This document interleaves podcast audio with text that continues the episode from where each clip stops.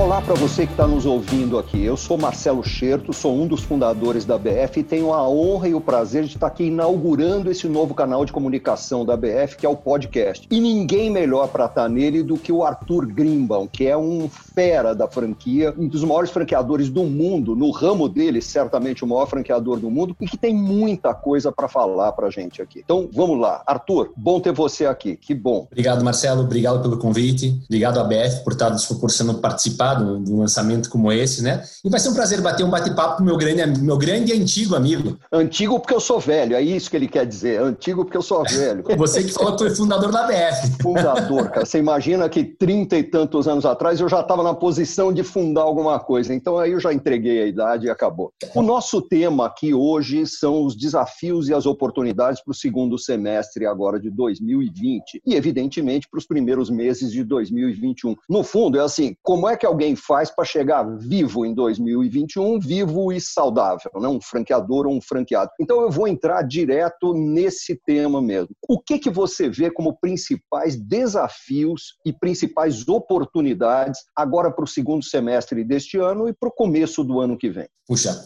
acho que temos uma boa parte de desafios pela frente, né, Marcelo? Pela toda a situação que nós estamos vivendo, né? Ou seja, é, desde o final de março até agora, e é, com toda essa pandemia que estamos vivenciando não só no Brasil, como no mundo, e que essa questão de saúde se transforma também numa questão de economia, né, com o que nós estamos vendo também de reflexo na redução do nosso PIB, né, e, e consequências que vão entre desemprego, é, oportunidades, crescimento das organizações. Óbvio que então tem muita coisa para se fazer agora, né? Foi feito a partir do momento zero da tomada da situação da pandemia, mas agora eu diria que a gente está na fase 2, né? A primeira foi a primeira fase, foi aquela de correr todo mundo e entender a, a pancada que estava vindo, apesar que nós não temos a dimensão dessa pancada ainda, e ver como que a gente conseguia reagir. E agora, 90 dias depois, você já tem uma certa estabilização de um modelo, não que seja o perfeito, longe do ideal, mas tem uma estabilização na hora que você tem que olhar as coisas. Então, que está sendo feito agora? Né? Acho que uma coisa que poucas empresas estão prestando atenção, mas eu gosto de chamar sempre que,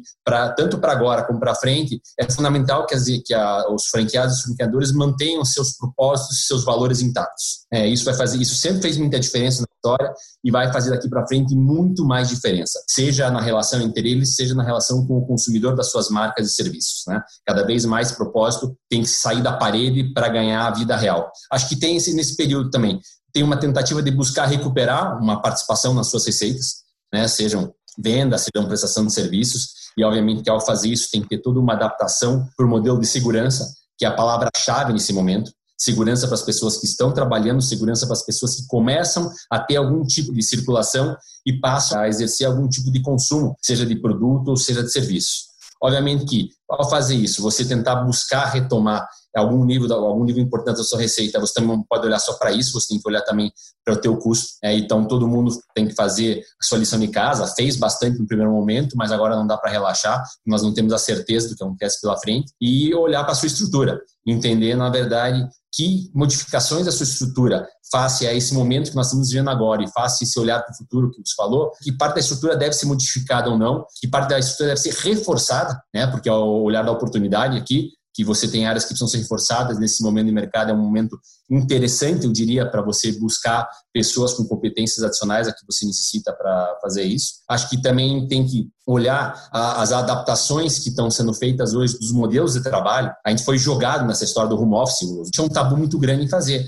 E daqui para frente você vai ter que buscar um formato de atuação dentro disso. Agora entender o impacto disso na tua organização, entender o impacto disso também no teu negócio, nas suas vendas, porque tem muitas franquias que tem uma parte considerável do seu faturamento vindo de regiões onde tem um fluxo muito grande de pessoas que trabalham em escritórios.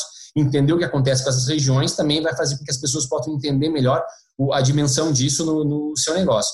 E, obviamente, ter muito cuidado, né? ou seja, ter muito cuidado com relação às pessoas, é, é, sempre foi pilar fundamental nosso, dentro do nosso negócio do Grupo Boticário e também dentro do negócio de franquia. É, você é um papa nisso, sabe a importância que as pessoas têm nisso, e ter muito cuidado com segurança e com grupos de risco é porque essa história ela continua. Nós não temos ainda o final dela, nós não sabemos até quando vamos ter essa questão da forte contaminação, se vamos ter que esperar por uma vacina, por um medicamento. Então, essa história entra agora, pode ser que a gente só saia dela em meados do ano que vem. Esse é um risco que a gente enfrenta, porque assim, a gente entrou nessa pandemia ou nessa quarentena, no isolamento, achando que era algo que ia durar um mês, daí já não era mais um mês, era um mês e meio, daí já era do... Bom, já se passaram mais de três meses e não há uma perspectiva disso acabar logo. E em algumas cidades, como por exemplo Curitiba, onde reabriram, foram obrigados a fechar ou restringir a abertura por causa do aumento tanto de contaminação como de óbitos. Né? Então, assim, realmente, enquanto a gente não tiver uma vacina ou um remédio ou algo que nos deixe seguros, eu entendo que o consumidor vai estar um pouco retraído, porém consumindo. Então, você tem que encontrar, como vocês do Boticário encontraram e tantos outros, formas diferentes de vender. E cá para nós, Arthur, o varejo já estava caminhando nessa direção, né, de se integrar cada vez mais a loja física com os meios digitais, né, o offline e o online trabalhando cada vez mais juntos. E pronto, o que a pandemia fez foi acelerar brutalmente a velocidade com que esse futuro chegou, né, até nós. É Concordo com você. Acho que tinham várias empresas que estavam nesse caminho, né, Marcelo? Porque a questão de você fazer essa transformação digital e essa integração on-off que você comenta, não é simplesmente dizer eu tenho uma loja, eu tenho um site, né? Ou seja, é a integração, é o consumidor no meio, é como você consegue estabelecer isso, essa relação toda, e no fundo é uma transformação enorme que é feita na organização, porque passa a ser cultural a história toda. Então, tem algumas empresas que já estavam nesse caminho, graças a Deus, nossa era uma delas, né? Tem muitas empresas que tiveram que acordar na marra para isso, né? E começaram, bom, o que, que eu tenho que fazer? E estão correndo atrás disso. Porque, no fundo, quando a gente fala desse processo de on-off, as pessoas tendem sempre a levar a questão somente para a ponta final, a parte da aquisição do produto, mas essa história começa na aquisição do cliente. Pois é. Começa, né? Ou seja, quando eu tenho, que, eu tenho que pensar que a hora que o Marcelo for querer se relacionar com algum, algum item, alguma categoria que eu forneço, que eu vendo, eu tenho que tentar pegar ele naquele momento inicial. E aí é por rede social, por inteligência, por uma série de coisas que você tem que pescar para entrar na tua jornada e poder prestar um melhor serviço. E isso dá trabalho. Isso daqui tem que repensar um modelo da organização dos times, de, de como fazer toda essa equação, né? E agora, como você falou, teve essa aceleração. Mas no fundo não é só essa questão do digital, do, do né? Várias outras formas também tomaram uma dimensão importante. A famosa venda por WhatsApp, que era feita de forma tímida ainda. Nós temos aquele do OmniChat também, que faz o processo que o cliente entra em contato e a gente permanece nesse modelo até o fechamento, a liquidação. Coisas que para nós está, estavam no forno, diria, né? Fazendo alguns pilotos, que nós tivemos que tirar do forno rapidinho e botar para a vida real, de uma maneira muito rápida e com um, impacto importante nos nossos resultados. Porque para você ver, a gente, a gente tem um indicador lá que mostra lojas que têm faturamento. Eu tenho 3 mil e tantas lojas faturando. Não quer dizer que estejam todas abertas. E aí é claro. né, trazendo toda essa vontade de, de realizar as, as, vendas, atendendo nossos consumidores através de ferramentas novas, fora a questão de uma cuponagem que você oferece também para que essa pessoa possa oferecer aos clientes para comprar no site e fazer essa integração. E, e mais do que nunca, essa integração é fundamental, porque acho que nenhuma empresa estava preparada para essa rapidez, né? E, e, essa rapidez trouxe gargalos. Então, o próprio serviço do ICOM, né, que pode todo mundo tenta se esmerar em servi-lo, ele traz duas pernas muito importantes uma perna do, do, do atendimento pós-venda a esse, esse, cliente, né? Ou seja, quando ele liga para saber onde está o produto, a mercadoria, quando ele quer saber de alguma informação adicional, e teve um aumento muito forte de chamadas, então nós trabalhamos com o CSC, tivemos que reforçar o time do CSC, é aí que são as oportunidades, novamente, é que além de reforçar o time digital, reforçamos a questão do CSC para poderem estar interagindo com os consumidores que passaram a ter muito mais tempo nesse momento e o celular na mão para poder fazer a cobrança, então, suas coisas e ter mais informações. E um outro lado de logística também muito importante, que um verdadeiro gargalos logísticos nesse momento. E aí a vantagem, quando você tem a rede de franquias integrada, é que você consegue fazer os franqueados, através do seu posto avançado, consigam fazer essa entrega para os consumidores. Um belo ativo na mão. Sim, sem dúvida. E assim, eu tenho ouvido muito de gente totalmente despreparada e ignorante, Assim, ah, a loja física agora é que morreu de vez. Não, não morreu coisa nenhuma. Ela ganhou uma importância ainda maior. Porque a loja, principalmente numa rede de franquias, você está tocando o dedo na ferida. Ela se tornou um hub. É um hub de relacionamento, é um hub de entrega, é um hub de armazenagem, é, é, um, é um hub de tudo. Assim, ela, na verdade, ela aumentou a importância mudou o papel dela e, e esse mudou papel, papel, ganhou ela... ainda mais importância. Né? Exato, ela, ela ganhou novos papéis. Ela tem o papel da venda, sim, mas como você falou, tem o papel de seu ponto de experiência da marca, o que a gente chama de point of trust, né? ou seja, qualquer coisa que o cliente queira, ele se dirige lá para resolver um problema, independente de que canal ele tenha comprado, ele tem essa questão da loja por esse hub.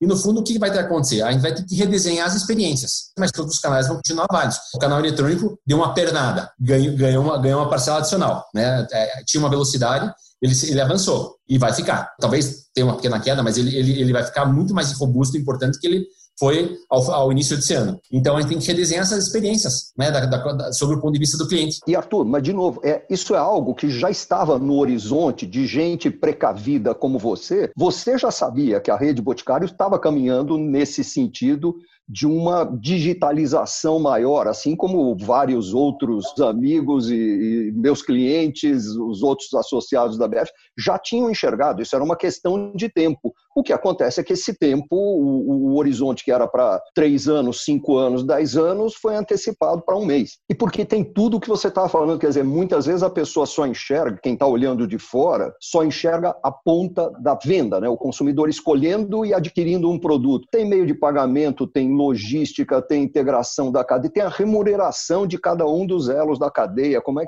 Pô, tem coisa para burro, assim, é, é, uma coisa que tem dá um, um, trabalho muito maior do que as pessoas pensam. Mas o fato é o seguinte: todos nós fomos jogados nessa nova é. realidade e tivemos que reagir. Quem ainda não reagiu, é bom que reaja rápido, porque senão não vai durar, né? Não vai ficar. A realidade mudou, né? E, e eu concordo com você. Eu tenho a impressão que o digital, que ganhou muita importância, pode até perder um pouco dessa importância, mas não vai voltar ao estágio anterior. Não vai voltar ao patamar anterior. Já mudou de patamar, talvez recue um degrau, mas não vai descer para o pé da escada de novo. Por, por que, que aconteceu, né, Marcelo? Com esse fechamento abrupto que teve, é, a, a compra no digital passou a ser quase que uma das únicas maneiras que as pessoas tinham de fazer aquisição de produtos. Algumas pessoas tinham até limitação de sair, consideradas mais grupo de risco e tudo mais.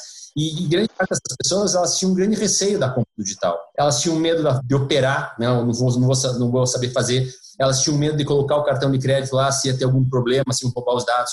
E ao experimentarem dessa maneira e viram que nada acontece diferente, que pode se ter uma boa experiência, não é tão complexo, é seguro fazer a compra, né? e a logística funciona, já funcionou melhor, mas ela né, assim, voltará a funcionar bem dentro disso, ela se vê que, puxa, rompi uma barreira, tirei um tabu e, e aí eu vou fazer mais uso disso, somado às outras coisas que eu já fazia, que é ir na loja, que é agradável, ter experiência, pega o meu segmento, né? Ou seja, graças a Deus, as pessoas adoram cheirar um produto, gostam de ver a textura de um creme, vão querer ver se a maquiagem, né, as cores. Então, a gente já tem um impulso natural para esse cliente ir até a loja, mas obrigatoriamente eu vou precisar ainda atribuir mais experiência para fazer com que esse cliente saia da sua casa para comprar um produto nosso. E você vai precisar redesenhar toda a, a, experiência, né? a jornada de consumo, etc. Você e todo mundo. E, e, e, você quer saber? Eu acho isso ótimo. No fundo, é um dos efeitos positivos da crise. Obrigar a gente a sair da zona de conforto e pensar melhor. Né?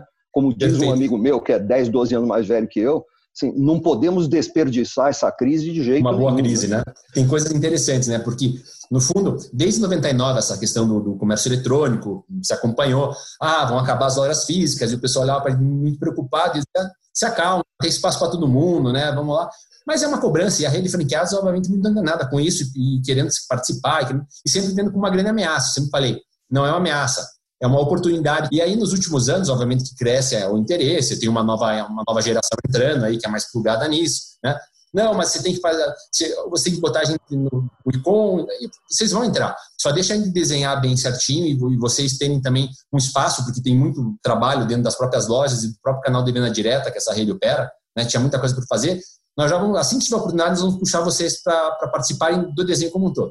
E assim foi, tipo, eu falei isso numa convenção alguns anos atrás, dois anos, três anos, quando foi ano, ano passado, ano retrasado, voltamos com o tempo, está desenhado, vamos lá, e agora vamos conversar com vocês que precisa. Aí fizemos o um workshop lá, precisa disso, disso, disso, disso, né? Você teve um senhor lá que era um dos mais entusiastas no começo que dizia: "Não, Arthur, a gente tem que fazer, tem a... ele ele olhava para mim, eu tava vendo a carinha dele dizendo assim: "Posso voltar atrás no meu pedido?"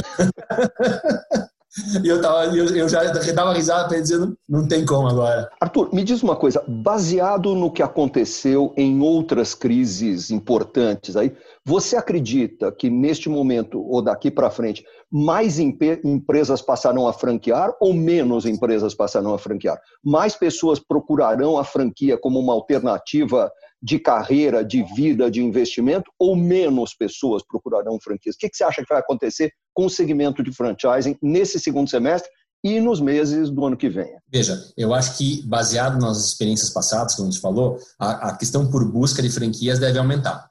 Acho que as pessoas que, né, infelizmente, perderam seu emprego, ou mesmo as pessoas que estão empregadas, mas estão vendo que virão dias bastante conturbados pela frente, até questão de competências é, profissionais novas que serão requeridas vão procurar ter o seu próprio negócio e a franquia, sem dúvida nenhuma, é, se, não, se não principal, está entre os dois, três principais opções que essas pessoas podem ter para empreender e ser dono dos seus negócios. Então, acho que tem uma busca, sim, dentro dessa equação. E essa questão que se falou aqui das empresas, franquia sempre foi uma baita oportunidade. É uma, se você souber fazer, se você souber trazer o, o franqueado como um parceiro real, né, ela tem muita vantagem, porque você tem, ganha um sócio na, na, na, operação do seu negócio, um sócio que aporta não só capital, como aporta trabalho junto. Então, e pelo sucesso que o setor de franquias teve, não só no mundo, mas principalmente no Brasil, eu acho que sempre vai ser um, um modelo que as empresas vão olhar com muito carinho para fazer sua expansão. Ainda mais no momento que as coisas precisam ser literalmente reinventadas. Perfeito, perfeito. Não, e assim, é muito interessante que outro dia eu postei no Instagram alguma coisa dizendo assim: muitas pessoas que estão perdendo emprego vão procurar na franquia uma alternativa de, de vida, não é, não é nem de investimento, é de vida mesmo. E alguém postou um comentário mal criado, dizendo você não tem noção da realidade, quantas pessoas vão ter dinheiro, dessas que estão perdendo emprego, vão ter dinheiro para investir numa franquia? Eu falei assim, se meio por cento das pessoas tiverem recursos para investir numa franquia, vai ser o melhor ano da franquia no Brasil, em toda a história do franchising no Brasil. Porque com a quantidade de gente que está perdendo o emprego, você pensar meio por cento é muito mais gente do que as pessoas que adquirem uma franquia num ano normal, um ano sem pandemia, sem coisa nenhuma. E estou vendo uma outra oportunidade, Arthur. Bom, primeiro, a Selic lá embaixo, as pessoas que têm dinheiro para aplicar tem que começar a procurar negócios reais, ou vão investir em startup, investir em ações está meio complicado nesse momento, mas pode ser uma alternativa. Mas muita gente vai ver na franquia uma opção para ter um investimento sobre o qual tem um pouco mais de controle. Então, eu estou apostando num crescimento grande. E também vejo que muitos varejistas que estão em ramos ameaçados vão querer converter suas lojas em para outros ramos, vão querer mudar de ramo. E o melhor jeito de você mudar de ramo rapidamente, adquirindo todo o know-how necessário, é adquirindo uma franquia, é convertendo o seu negócio numa franquia de alguma rede. Fora que também, né, Marcelo, comentada que essa pessoa fez com você totalmente impróprio, porque as próprias franqueadoras, né, e aí em diferentes situações, vão estar muito mais flexíveis para atrair novos parceiros de negócio nesse momento também. Né? Então, Vai ter ponto comercial mais barato, né? Isso, o, o custo do capital está lá embaixo para a remuneração, os franqueadores vão querer trazer de nova, as pessoas vão querer novas oportunidades de, de terem um patrimônio alocado no negócio real, como você bem falou. Acho que tem, eu tenho uma boa visão. Concordo com você. Arthur, você como CEO de uma grande empresa franqueadora, você lidera uma organização que é composta aí por milhares de colaboradores, de franqueados, colaboradores de franqueados, porque no fundo você é o líder supremo de toda a organização. Qual é o papel de um líder nesta crise que o país atravessa e que o mundo atravessa? Boa. Só para te dar uma dimensão, Marcelo, de colaboradores diretos, hoje nós temos 12 mil no grupo. Quando a gente vai para a rede de franquias, a gente trabalha com cerca de 40 mil pessoas dentro disso. Né? E ainda eu tenho toda a questão ainda de outros canais que a gente trabalha. Numa crise, acho que um dos grandes papéis do, do tocador de bumbo do negócio, vou chamar assim, né, é fazer uma boa comunicação. Né? Ou seja, porque as pessoas têm muitas perguntas, as pessoas estão muito ansiosas, as pessoas querem saber para onde vão. Então, você exercitar o papel de liderança na comunicação, para mim, em crises, é o principal, um dos principais papéis que um, um, um CEO, que um presidente de empresa, enfim, tem que ter. Obviamente que essa pessoa está com o timão na mão. Né? E ela tem também, para fazer essa comunicação, ela tem que se trazer boas informações, porque as pessoas estão muito perdidas com relação à busca de informações. O que se deu nessa crise, primeiro, né, os primeiros 20 dias, ninguém sabia onde pegar informação do que abre, o que fecha, como é, como é, decreto, própria questão relacionada a, a, aos auxílios do governo. E nós fizemos isso na franqueadora, né, e fiz os nossos, nossos clientes, fizemos isso internamente também com os nossos times, baseado nessa questão que nós teríamos que ser uma grande fonte de informação confiável para isso.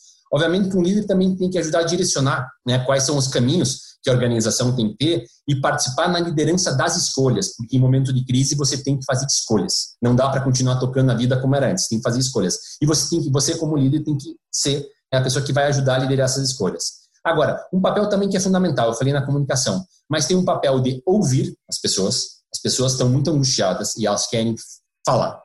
Então você tem que ouvir e você tem que acolher e confortar também, né? Ou seja, trazer a pessoa para um, momento de agora, explicar o que está acontecendo, qual é o papel dela, e que juntos a gente vai tentar encontrar a melhor maneira de construir o futuro. Mas a parte de, de ouvir, acolher e confortar é muito relevante no momento de crise também, além, novamente, do, do negócio, que é direcionar quais os caminhos e puxar as escolhas em conjunto com o time. E Arthur, e uma coisa que eu sei que você faz é, é dar direcionamento, dar cara para porrada, que é essa coisa de, em muitos momentos, ter que tomar decisões impopulares, mas que são essenciais para a sobrevivência da própria rede, do próprio negócio. Então... Sem dúvida. Eu tenho essa característica, né, Marcelo, ao longo dos anos. Tenho 43 anos de grupo, hoje eu estou aí em 36 anos dentro do, do grupo. Né?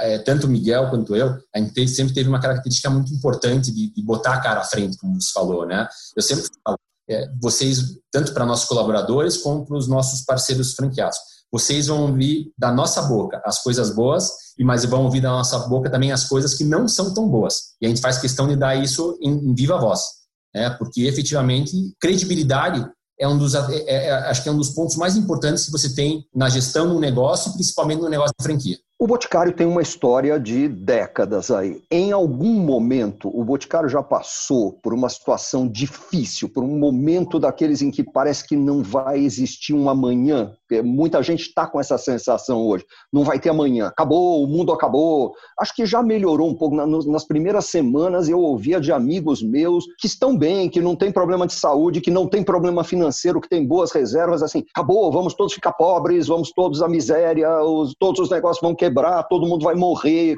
É, é, eu acho que isso já passou um pouco, mas o Boticário, você, você e o Boticário já tiveram situações dessas? Porque eu já tive. Talvez com essa intensidade toda que você fez na narração agora, não. que no fundo essa é uma crise diferente, porque nas outras você tinha crises que eram financeiras. Nós brasileiros somos PHDs em, em crises financeiras, planos e mais planos que nós lidamos ao longo da história, tivemos que encontrar né, soluções para isso, mas não era uma crise de saúde onde você tinha né, essa questão de não ter mobilidade, as pessoas não poderem se deslocar, você não poder ter contato social. É, essa, eu digo para você, eu nunca vivi. Né? A primeira vez que eu estou vivendo, então é a que talvez tenha mais chocado as pessoas, apesar que eu estou super alinhado com você. Vai passar, vamos lá, vai passar, tem que ter paciência, tem que ter resiliência, tem que cuidar de, das pessoas, tem que cuidar da sua própria cabeça, tem uma série de coisas, não vai passar. Eu estava tentando pescar aqui enquanto falava com você agora, acho que o momento que talvez tenha dado um pouco de frio na barriga com esse não sei o que eu vou fazer, quando você tinha uma crise, uma crise financeira, você, bom, se era a questão do seu dólar subia, se era a questão que se tinha uma, um, um, plano econômico que cortava zeros, você já tinha mais ou menos o um know-how de como proceder. Acho que uma dessas que não tinha manual de, de procedimento foi quando foi o plano né, da Zélia Cardoso de Mello, que nos deixou entre pessoas físicas e jurídicas com 50 unidades na época, não sei se era cruzados, o que, que era. Eu, eu, eu fiz, eu me dei o trabalho outro dia de fazer a conta, eu fui num desses sites que fazem atualização monetária, daria aproximadamente 30 mil reais em dinheiro de hoje. Aquilo deixaram todos nós na conta com apenas 30 mil reais, nada mais. Isso, físico, jurídico, né, com situações diferentes. E eu me lembro bem que meu, meu pai e meu tio nos chamaram para uma reunião dizendo, bom, cada um tem os, os, os 50 na conta aí. Então, essa, essa fez com que a gente tivesse que se pensar diferente, né, para conseguir sair dessa trava dos 50, tinha estoque de moeda antiga, mas que ninguém queria aceitar, mas, obviamente, com, com, com a criatividade brasileira, com o empreendedorismo, todo mundo conseguiu girar seus negócios, utilizando tanto dinheiro novo quanto dinheiro velho para conseguir sair. Mas foi num primeiro momento, né? Só o que, que eu faço agora? Eu tenho conta para pagar, eu tinha folha para pagar três dias. Era época que fazia um adiantamento, foi no dia 15 de março, me lembro muito bem essa data, a gente fazia adiantamento no dia 20 de vale. E eu falei, e agora? Não tenho dinheiro para fazer o Diamond Valley, o que eu vou fazer? Né? E aí vai tipo que sai correndo atrás de financiamento, e aí vai, né? Essas, tipo, não tem futuro, graças a Deus não, porque eu sempre acho que tem futuro. Eu tenho uma fala que todo varejista tem que nascer otimista, porque senão está na profissão errada. Você sabe que nessa crise do plano Collor, né, da Zélia Cardoso de Mello, é, tinha essa história, né? E eu tinha que escolher, teve uma daquelas decisões difíceis. Ou eu pagava aluguel ou eu pagava a equipe. Ponto. Eu, eu era, era isso, né?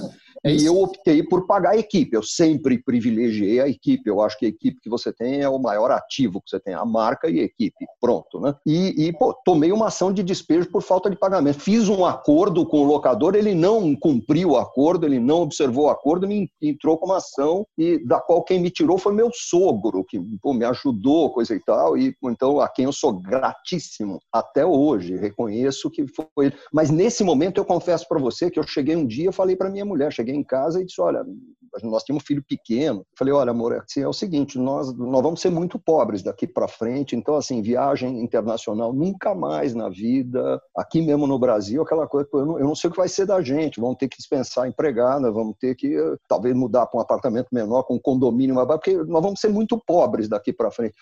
De lá para cá, eu que não ia fazer nunca mais uma viagem internacional, já fiz de bicicleta foram 13 ou 14 viagens internacionais. É, é, viagens de outro tipo deve ter umas 50, quer dizer, então, é, é, naquele momento dava essa impressão. Então, hoje, para quem está sentindo essa sensação estranha de não tem futuro, tem futuro, tem, tem. Essa crise vai passar como todas as outras. Algumas pessoas vão ficar pelo caminho, infelizmente, é uma tristeza. Algumas que tomaram decisões erradas, outras que tiveram azar, foram apanhadas no momento errado mas a vasta maioria vai atravessar e vai sair, vai sair mais forte do outro lado. Né? Não tenho dúvida disso. Você tem alguma coisa que você possa dizer, porque você é um grande formador de opinião na comunidade do franchising brasileiro, alguma recomendação específica que você dê para franqueadores neste momento para chegarem vivos e levarem a maior parte das suas redes viva até o primeiro semestre de 2021? Como é que a gente atravessa os próximos seis meses? Aí? Pensar em três conceitos básicos, né, que obviamente todos eles já estão exercitando, que são excelentes é, gestores. Um, obviamente, uma gestão eficiente do seu caixa. Né, é obrigatório fazer. E aí, quando eu estou falando de caixa, é um, um, conceito mais amplo. Envolve a questão do que você vai conseguir vender o seu franqueado, a forma como você vai conseguir financiá-lo ou não, quanto você tem que ter no teu estoque, que acordo você vai fazer com os fornecedores, porque tem essa ponta de trás, Marcelo, que as poucas pessoas prestam atenção, mas ela é fundamental, porque ela tem que permanecer viva com você. Tua cadeia de fornecimento tem que permanecer viva com você para que você possa retomar o seu negócio. Porque se você tem muita gente falando, ah, vai lá, não, não vou pagar ninguém, só vejo aqui 90 dias tal.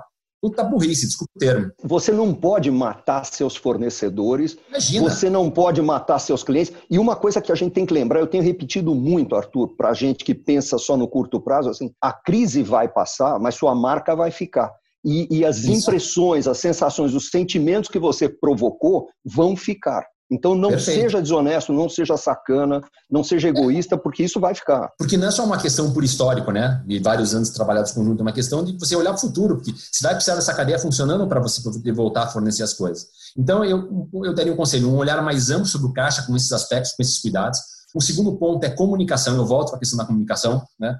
Que é fundamental. É você está comunicando bem sua equipe, você está comunicando bem seus parceiros de negócio sabendo estar interagindo com eles, você está você tá, sabe, também se mantendo na comunicação com os seus clientes finais também. Porque, como você falou, né, as marcas não podem submergir e voltar daqui a seis meses. Elas têm que continuar conversando, têm que continuar falando com seus consumidores, têm que continuar envolvendo seus times. Então, fazer, cuidar da comunicação nessa hora é fundamental no mais aspecto.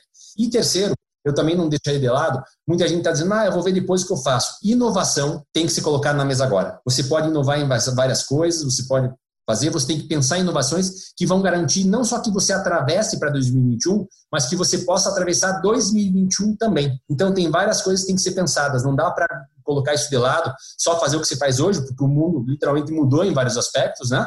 E nisso você tem que pensar também que é, quais as mudanças que você vai necessitar implementar no seu negócio. Então, não tirem o olhar da inovação nesse momento. Eu sei que ele diminui, é uma questão muitas vezes de, que fala, puxa, mas aportar recursos. Não é uma questão só de recursos, é uma questão de pensar pensar e poder alocar é, esforços nisso para que você tenha na frente um negócio resiliente. Muitas vezes você pode inovar. As pessoas, quando pensam em inovação, acho que isso é uma coisa que a gente tem que desmistificar, pensam em criar o novo iPhone, o novo iPad, o novo iPod, é aquela coisa, tem que ser uma coisa de tecnologia grandiosa de repente, é inovar processos, é inovar estrutura, é inovar o jeito como você faz determinadas coisas de uma maneira muito simples. Você sabe que eu estava outro dia fazendo uma live com o pessoal do ramo do, do mercado imobiliário e estava lá um incorporador grande que tem um escritório de venda dos, dos apartamentos que ele mesmo constrói. E ele resolveu, início da pandemia aí, fazer uma coisa que ele nunca tinha feito. Ele resolveu se passar por outra pessoa e comprar um apartamento dele, ver como como era. Ele fez a jornada que um consumidor, que um comprador de um apartamento dele faz.